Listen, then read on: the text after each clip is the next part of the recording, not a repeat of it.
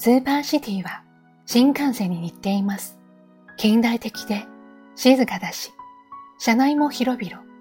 チェコ鉄道の中でも新鋭の看板列車らしいです。名前はスメタナ号。車内アナウンスのチャイムはスメタナのモルダウンのメロディでした。プラハ中央駅からウィーン南駅までは約4時間。たったの4時間乗っただけなのに、国も言葉も人々の服装や空気の匂いも何もかもが変わります。ウィンはどこを見回しても洗練されていて清潔で気品があってかっこいい。でも今はちょっとだけそれがこそばゆい。プラハの素朴で気取らない空気に慣れてた私にはなんだか眩しすぎて。田舎娘が急に都会に出てきちゃった的な気恥ずかしさ。おしゃれな女の子とすれ違うたび隠れてしまいたくなります。左肩だけが真っ赤に日焼けしてる色気ゼロの私。まあ、もともとゼロだけど。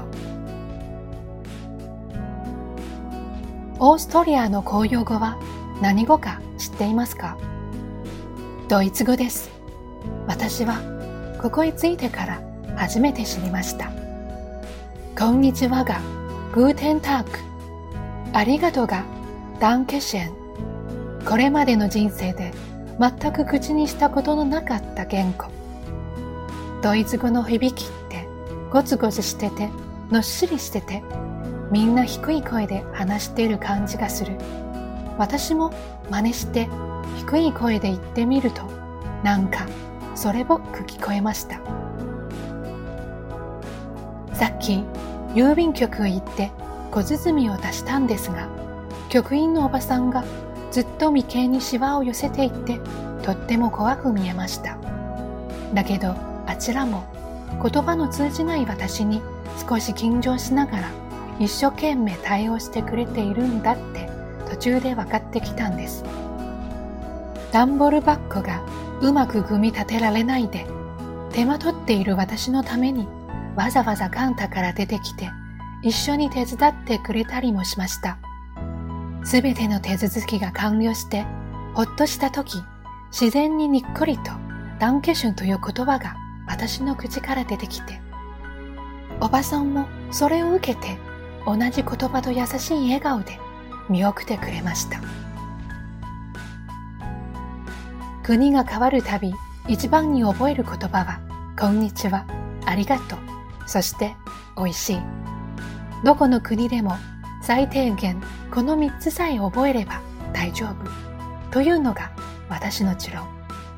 今からたくさんの外国語をマスターするのは難しいけど、せめて何かを褒めたり、喜びを表す言葉からなるべく覚えていくようにしている。どうせたくさんは覚えられないだからできるだけいい意味の言葉を多く知りたいし使いたいもの。ドイツ語で美味しいはレッカーだそうです。ではまた。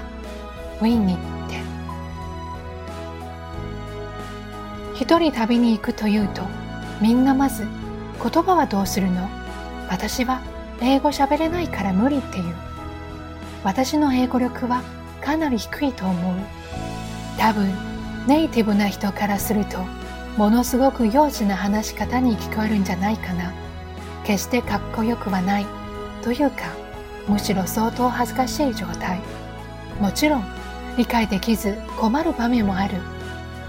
もっと英語が上手ならよかった。勉強しとけばよかったと反省もする。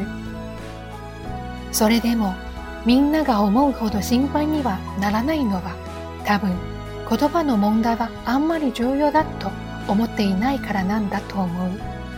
私がそう言うと今度は強いね、勇気あるねって言われちゃう。違う。そういうことじゃないんだ。私にとっては言葉の壁なんかよりもっとずっと苦手なものがあるってだけなんだ。